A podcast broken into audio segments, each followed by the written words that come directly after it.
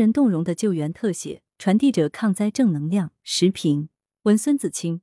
近日，广东各地连续降水，多地发生不同程度的水灾。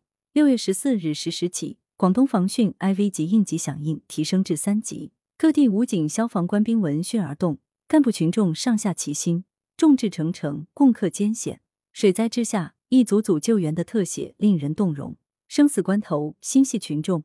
六月十二日下午，河源市特警支队队员黄伟森和副支队长甘明在救援过程中被吸入排水涵洞，两人脱险上岸之后，顾不上自己的伤势，脱口而出的是：“不要管我们，先救其他群众。”生死危机关头，置自己的安危于度外，心里始终想着群众。这就是中国特警，甘做人梯，铺就生路。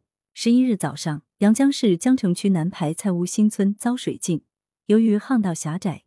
救援艇无法进入，紧急情况之下，消防救援人员搭建起人梯，让二楼群众踩在救援人员的肩膀上，转移至救生艇。消防队员用肩膀搭起救援道路，扛起的是沉甸甸的责任，是对人民的承诺。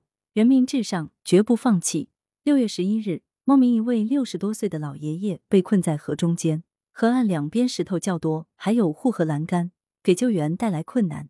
熟悉水性的消防救援人员在被困者前三十米左右的地方下水，游到被困者身旁，最终将老人成功营救。纵然困难重重，但只要有人民群众需要救助，就绝不放弃。救助群众，一个都不能少。危机时刻更显英雄本色。灾害面前，各路救援人员迎难而上，党员干部挺身而出，在救援中书写着动人的故事。救援之中的一幕幕特写。记录的是这些默默付出的无名英雄形象，这些动人故事中汇聚的正能量，激励我们共迎灾害，克服困难。羊城晚报时评投稿邮箱：wbspycwb 点 com。来源：羊城晚报羊城派。图片：李森旺。责编：张琪、江雪源。校对：李宏宇。